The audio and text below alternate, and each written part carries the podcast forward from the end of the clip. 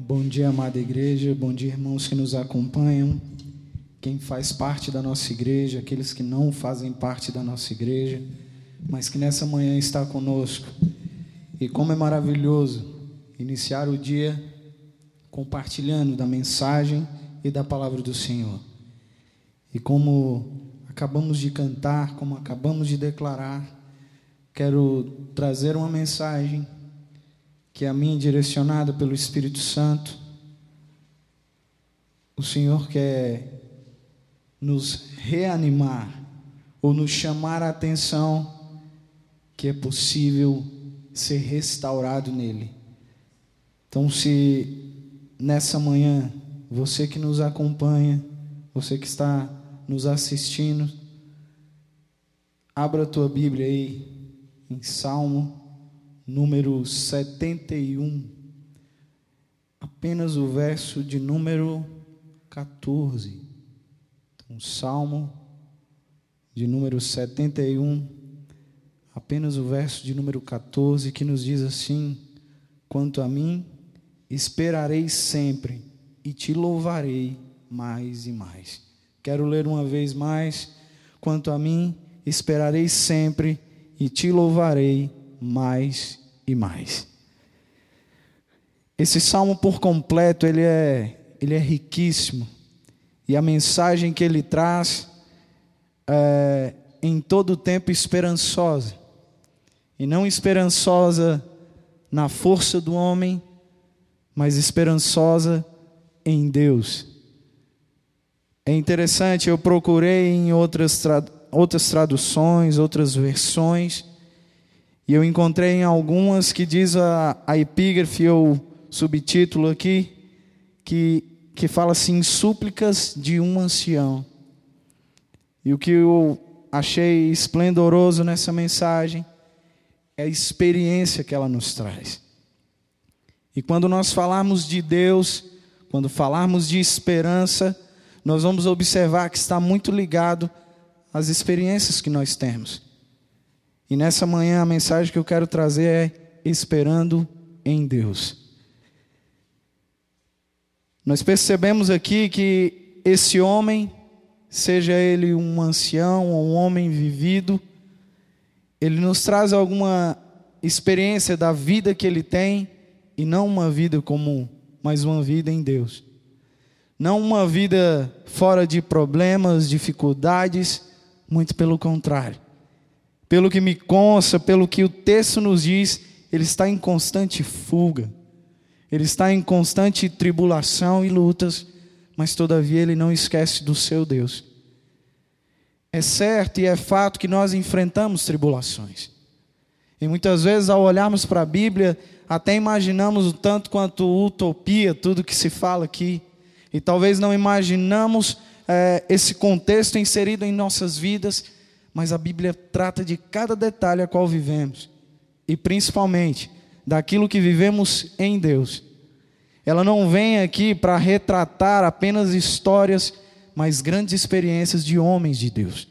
Homens que tiveram experiência com Deus, homens que viveram com Deus e dentro dessa plenitude, dessa convivência, nós conseguimos é, entender, compreender e conhecer o caráter de Deus, os seus desígnios, as suas vontades, e é isso que Ele tem para você nessa manhã.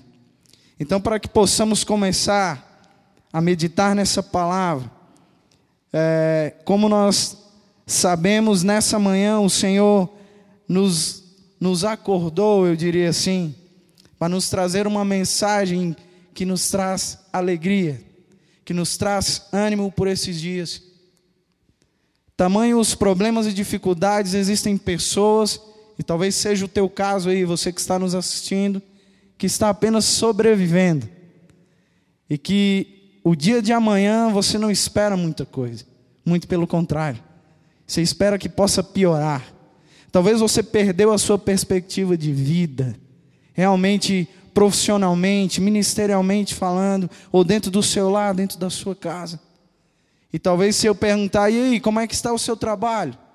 Não vou sobrevivendo. Como está o seu casamento? Sobrevivendo.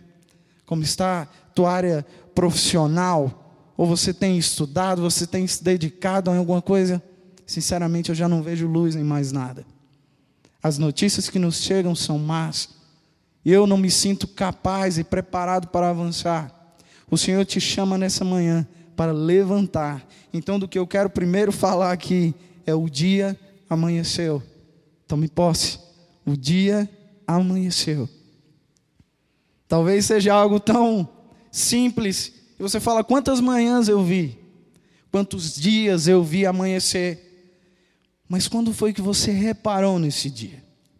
Em Lamentações, no capítulo 3, versos 22 e 23, a palavra nos fala, o profeta Jeremias nos traz a ideia dessa esperança em Deus. E ele fala que as misericórdias do Senhor são a causa de não sermos consumidos. E ele segue dizendo isso porque suas misericórdias não têm fim, elas se renovam a cada manhã. E ela fala, ele segue o texto dizendo que o Senhor é bom e benditos são aqueles que esperam nele. O fato de dizer que o dia amanheceu diz respeito a uma nova oportunidade que surge, a um novo momento na tua vida.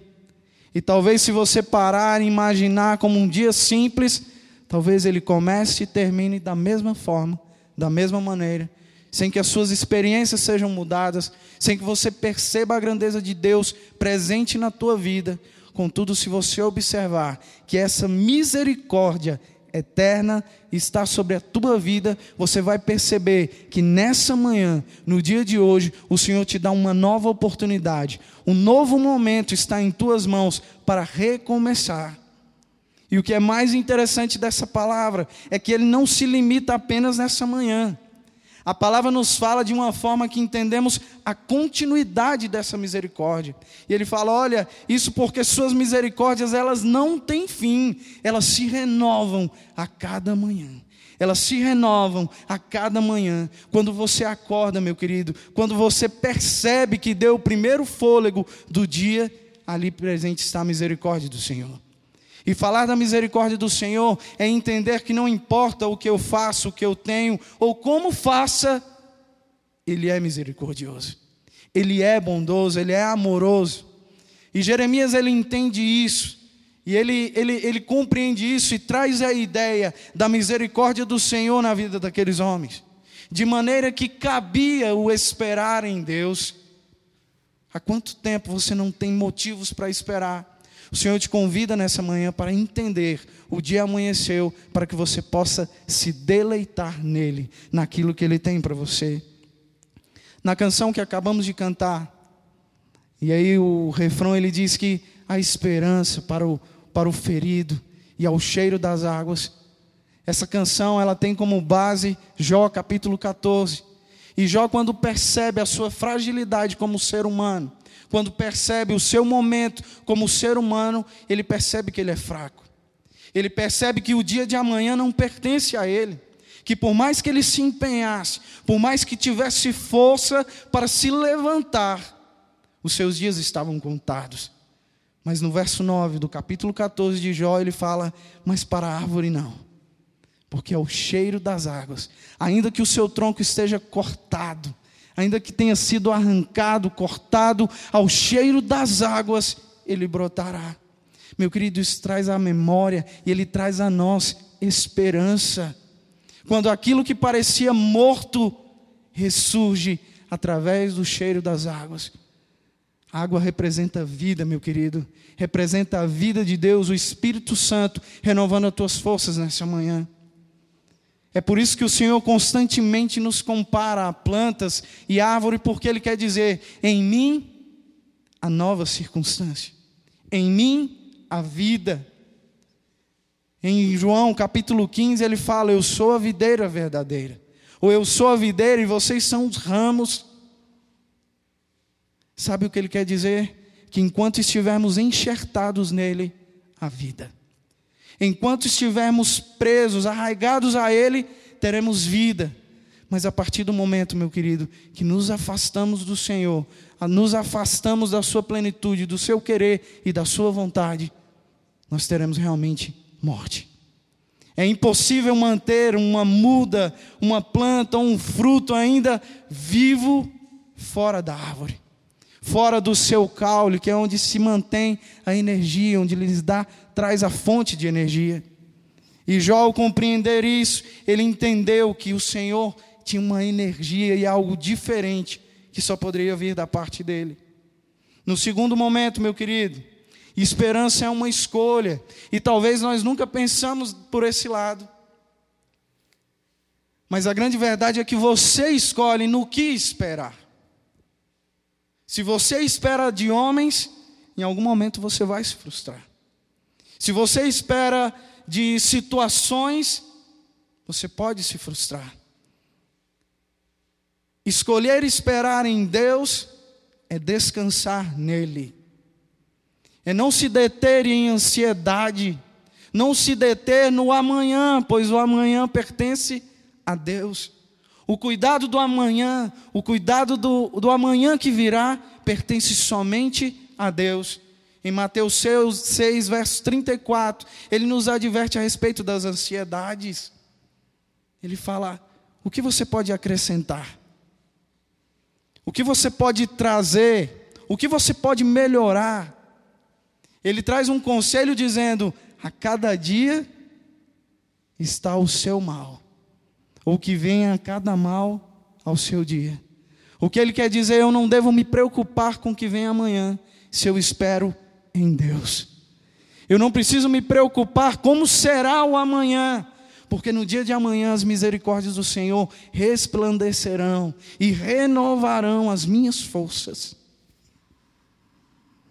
Em 1 Coríntios, capítulo 13, verso 13, o apóstolo Paulo ele nos traz uma ideia e a partir daqui nós percebemos o quão é nossa decisão esperar ou ter esperança em Deus. Ele fala: permanecem agora a fé, a esperança e o amor. Estes três. Porém, o amor é maior do que todos os outros. É maior sobre eles, sobressai sobre eles. E por muito tempo eu fiquei imaginando o que o apóstolo Paulo queria falar com isso. Ou qual era a ideia que ele queria trazer quando se falava de fé, esperança e o amor, sobressaindo o amor. Em 1 João capítulo 4, verso 19, o texto nos fala assim: Nós amamos porque Ele nos amou primeiro.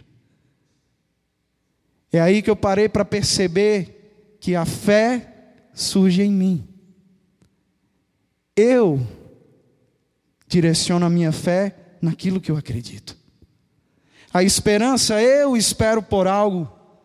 Deus não espera por mim. Ele aguarda que eu tenha esperança nele, que eu espere nele. Mas o amor sobressai, porque ele nos amou primeiro. A palavra nos fala que a essência de Deus é amor. Em João 3,16 nós vemos que porque ele amou o mundo de tal maneira a palavra quer nos falar a respeito desse tal maneira o quão grande é o amor de Deus. Ele foge às palavras daquele escritor em dizer o amor dele é imenso e cobre todas as coisas. É através desse amor que nós percebemos o cuidado do Senhor. E aí eu te pergunto, por que não esperar nele? Por que não se deter na esperança somente em Deus? Quando nós lemos esse salmo de número 71, nós percebemos que a experiência daquele homem o leva a níveis de confiança mais alto. Ele o leva a níveis de espera que, que foge ao nosso raciocínio, ao nosso intelecto, ao nosso entendimento. E aí nós vemos no verso 16, quando ele fala assim: Sinto-me na força do Senhor, o Deus, e e rememoro a tua justiça, a tua somente. Tu tens me ensinado a Deus desde a minha mocidade. É difícil ter esperança em algo que você não conhece. É difícil esperar naquilo que você não conhece. Quanto mais quando se trata de um Deus que, a olhos comuns, é invisível. A olhos humanos não se percebe, Mas o salmista aqui ele declara que tudo que ele havia vivido os levava apenas a uma posição, e essa posição é esperar em Deus. A posição dele aqui no verso 14, na parte A, diz assim: Quanto a mim, esperarei sempre. Quanto a mim, esperarei sempre. Isso dá a ideia e traz a ideia da, do poder de decisão daquele homem. E através dessas pequenas palavras e do contexto do salmo, eu percebo que ele toma a decisão, mesmo havendo tribulação, mesmo havendo dificuldade, ele toma uma posição e uma decisão de dizer: Olha, quanto a mim, eu vou apenas esperar. Esperar em quem? Em Deus, porque Ele tem cuidado de mim, tem zelado por mim a cada dia. Desde a minha mocidade, a experiência que eu tenho com Deus é um Deus de extremo zelo, amor e cuidado. Só me resta esperar nele. E mesmo quando minha alma se angustia, mesmo quando as tribulações vêm com tanta fúria, eu posso confiar no Senhor, porque não estou só, Ele está comigo. O amor de Deus, ele sobressai todas as coisas, todo o nosso entendimento toda a nossa clareza, todo o nosso intelecto. E aí, aqui no terceiro ponto, meu querido, que eu queria tratar com você nessa manhã, é sobre o permanecer firme. Em tudo, meu querido, se nós queremos ter um resultado, nós devemos ser diligentes, nós devemos ser insistentes. Nós percebemos se nós queremos alcançar um determinado lugar na nossa carreira profissional, nós nos dedicamos mais. Se queremos alcançar um, um concurso público ou algo de maior status, nós percebemos que a luta é intensa, é grande. E se diminuirmos a intensidade, os resultados também não serão bons. Nós percebemos se diminuirmos a intensidade daquilo que buscamos, nós veremos pouco nós enxergaremos muito pouco. O salmista aqui não. Essa posição e a determinação dele de esperar em Deus diz: não importa o que venha. Nossa intimidade com Deus vai além do que possamos dizer, mas o quanto nós nos entregamos a Ele, o quanto nós nos lançamos nele seja através da oração, da busca, da meditação. O quanto eu falo, Senhor, eu vou esperar em Ti e somente em Ti. Esses dias de, de confinamento, de isolamento, tem nos levado a refletir sobre muitas coisas, sobre muitas situações, e talvez esperar por um amanhã que hoje nós não vemos. Hoje nós não temos firmeza nem como segurá-lo, como mantê-lo ou como se firmá-lo. Mas o Senhor nessa manhã te traz a ideia de misericórdia. Te traz ao teu coração essa sensação de que não estamos sós e convém esperar nele. Tudo que praticamos, tudo que nos mantemos firme, nós observamos que temos um resultado. Em Gênesis 32, Jacó, ele percebia a situação em que ele vivia. E ele se encontra num estágio, num momento de tamanho embaraço, que ele se encontra desesperado e enxerga nele o homem frágil que é. E nesse capítulo a palavra nos fala sobre o Jacó atravessando o val de Jaboque. E naquela noite, ao perceber que o futuro era incerto, que o amanhã era incerto, e que nada daquilo que ele tinha ia mudar a sua situação, Jacó se encontra em desespero. Depois de ter alcançado bens, bens materiais, Jacó tinha uma estrutura material que o permitia estar e avançar e ir a qualquer lugar, conquistar muitos lugares novos mas ele estava preso àquilo que ele não poderia modificar. Ele havia deixado uma raiz de discórdia no seu lar. E ele fugia constantemente por todos os erros que cometeu, por tudo aquilo que ele fez. E talvez naquele momento ele se encontrasse num, num estágio de grandiosidade, onde ele era conhecido onde quer que chegasse, por aquilo que ele havia conquistado. Tinha filhos, o que era maravilhoso para a época. Mas ele percebe ali que nada daquilo mudaria a sua situação. Que a única maneira de mudar a sua vida, mudar a sua história, era tendo um real encontro com Deus. Esse sim poderia mudar. E a palavra nos fala que ele passa todos os seus bens, passa sua família para o outro lado, e ali ele permanece só. Meus queridos, o nosso encontro com Deus, ele deve ser real e pleno, sem máscaras, sem coberturas, sem aparências. Ele conhece o teu coração. Ele sabe até onde você pode ir. Ele sabe o que você cometeu e ele não traz uma mensagem de julgamento, mas de misericórdia. Ele traz uma mensagem que mudará a tua história, porque ele não está baseado naquilo que você pode fazer, mas no que ele quer fazer na tua vida. Aquilo que ele quer transformar na tua história. Jacó compreende isso, e naquele momento a palavra nos fala que ele luta com o anjo do Senhor e ele não resolve desistir. Ele segura firme. E a palavra de Jacó naquele dia era: Não te deixarei ir, a não ser que me abençoes. O desejo do Senhor é que você se prostre diante dEle.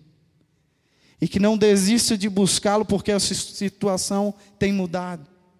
Que você não desista de buscá-lo porque a situação é diferente agora a circunstância foi transformada e foge tudo do teu controle, o Senhor te chama a um momento com Ele. Que se talvez você não tenha história assim como o salmista, mas que passe a viver e conviver com Ele. Pelo que percebo, o salmista ele teve uma história e ele por um momento ele olha para trás. Ele fala: "Olha, Desde a minha mocidade, tu tens cuidado de mim. Então convém esperar em ti, Senhor. Convém esperar na tua palavra. Convém esperar no teu, na tua decisão, ó Pai. Em Mateus capítulo 14, a palavra nos fala que aqueles discípulos estavam dentro do barco em meio a grande tempestade. E há um determinado momento, um determinado horário no meio daquela tribulação, daquela tempestade, do temor que açoitava o barco, o barco, do medo que estava na vida daqueles homens naquele momento. Eles observam um vulto caminhando sobre as águas. A maior parte deles, ou pelo que nos consta o texto, eles ficam temorosos. Eles imaginam que é um fantasma. E Pedro, tomado por um impulso, ele observa melhor aquela, aquela imagem, aquele vulto. E Jesus fala: Sou eu. Eu acredito que naquele momento, tudo que vem à memória de Pedro, ah, aquele a qual temos esperança está chegando.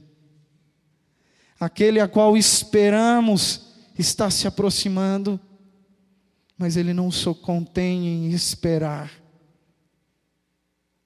A palavra diz que Pedro fala: Se és tu, Jesus, permita que eu vá até aí. Esperar no Senhor, muitas vezes vai falar do que talvez não seja racional, daquilo que você encontra em livros, daquilo que há explicação.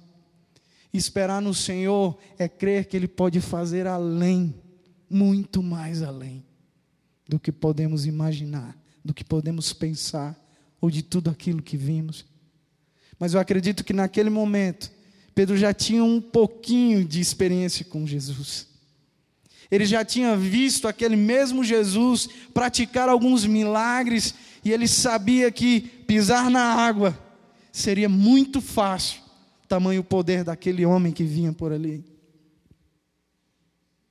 E Pedro não espera do racional. Ele não crê no racional, porque ele fala: se és tu, permita que eu vá permita que eu caminhe sobre as águas. Meu querido, sinceramente, é onde o Senhor quer te levar. A um lugar onde você possa pisar e não haja o teu racional dizendo: olha, Deus não pode fazer isso. Deus não espera que você, que você esteja em um lugar onde você pode se firmar naquilo que você conhece, naquilo que você tem, na tua força, no teu braço. Ele quer te conduzir, assim como Pedro, para um lugar onde Ele domina, onde Ele te tem por completo, onde a tua esperança não está no barco, porque ele ficou para trás, não está num solo firme como esse, porque eu já passei dessa fase. O caminhar sobre as águas diz respeito a esperar em Deus na plenitude do poder de Deus. Diz respeito a esperar naquilo que Ele fez e fará por você, indiferente de como a situação está. Indiferente se há tempestade, indiferente se há chuva, se o barco está furado. Não interessa. O Senhor quer te levar para uma zona ou para um lugar onde você não se apoie, mas espere somente nele. Jó tinha tudo para desistir. E o fardo da miséria, do fracasso, da decepção, das perdas. Jó não tinha família mais. Talvez ele olhava para ele e, ele se via um homem sujo. Talvez ainda pensando ali, Senhor, eu pequei, eu sou falho, eu sou errante. O fardo da, de uma vida miserável estava sobre a vida daquele homem, tomado por uma enfermidade. Mas ele resolve esperar em Deus.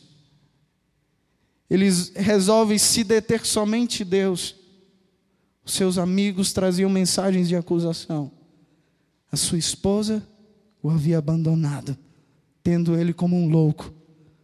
Mas ele resolve olhar para o alto ele resolve esperar em Deus. E aquilo que o Senhor traz para a vida de Jó é restituição. Esperar em Deus é ver a tua vida sendo transformada, é ver a vida, tua vida sendo lapidada, é ver o teu casamento sendo lapidado, é ver você tomando fôlego de vida e enxergando o sol dessa manhã, crendo, Ele é o sol da justiça. Ele é a estrela da manhã, Ele traz esperança, paz para minha casa, para o meu lar, para a minha vida e muda a minha história. O Senhor quer te levar a lugares mais altos. Espera no Senhor, confia somente no Senhor e veja a tua vida sendo transformada por completo. No capítulo 16 de Mateus, nós vemos o reconhecimento de Pedro sobre esse Jesus. Quanto mais você se aproximar de Deus, mais você vai reconhecê-lo como seu Senhor. Quanto mais você esperar em Deus, mais a tua visão será limpa. As escamas cairão dos teus olhos, você enxergará esse Deus como um Deus de esperança, como um Deus de transformação. Deixa as más notícias, meus queridos. Como nós falamos aqui, imagine a vida de Jó. A todo instante, batia na porta, o que, que chegou agora? Más notícias. Estão batendo na porta de novo. O que está acontecendo? Más notícias. E agora, más notícias, más notícias, más notícias. Mas quando ele deixa de olhar para as circunstâncias e olha para o alto, ele fala: Senhor, realmente tu és Deus. Eu te conhecia de ouvir falar, mas agora os meus olhos te veem. Esperar no Senhor é se manter firme nele, na presença dele. Ele restaurará a sua sorte, a sua casa, para que você, assim como O salmista, no Salmo 91, diz: Senhor, ensina-me a contar os meus dias. Mas há uma tradução que eu me firmo bastante quando ele diz: Ensina-me a reparar, a notar os meus dias e crer que em cada um deles o Senhor tem cuidado de mim. Que o Senhor nessa manhã possa despertar em você de maneira que você confie e espere somente nele, somente nele, pois a tua sorte será mudada. Quero te convidar nesse momento a se unir aí à sua família, a quem te acompanha nesse instante, através dessa dessa reprodução desse culto aí na tua casa, e que você ore comigo entendendo que o amor de Deus cobre todas as coisas. E faça essa sua oração, se entregando ao Senhor, entregando a tua esperança somente nele. Senhor amado e maravilhoso Deus, diante da tua palavra, Senhor, diante das tuas promessas, diante do teu cuidado e amor, ó Pai. Quero, Senhor, nessa manhã, junto com os meus irmãos, junto com essas famílias, Senhor, que têm acompanhado, Senhor, más notícias, Senhor, o cercarem, a confiar e esperar somente em Deus. O homem não pode fazer nada, Senhor, por nós, mas tu podes. A palavra nos fala, Senhor, que em tuas mãos está todo decidir, todo realizar, ó Pai. E nós esperamos em Ti ansiosamente, Senhor. Realiza a Tua obra, Senhor, em nossas vidas. Eu quero declarar, Senhor, sobre essas famílias, sobre os enfermos, Senhor, sobre aqueles que se encontram, Pai, desesperados, ansiosos, sem esperança. Que possa, Senhor, se acender a chama que outrora ardia, Pai que possa se acender, Pai, a luz de esperança em meio a trevas, Pai, e que possa se perceber, ó Pai, que mais um dia é anunciado e a tua glória resplandece junto com ele. As tuas misericórdias são a causa de não sermos consumidos. Eu te louvo, eu te agradeço por essa oportunidade, ó Pai. Graça te damos. Aleluia. Amém, Jesus.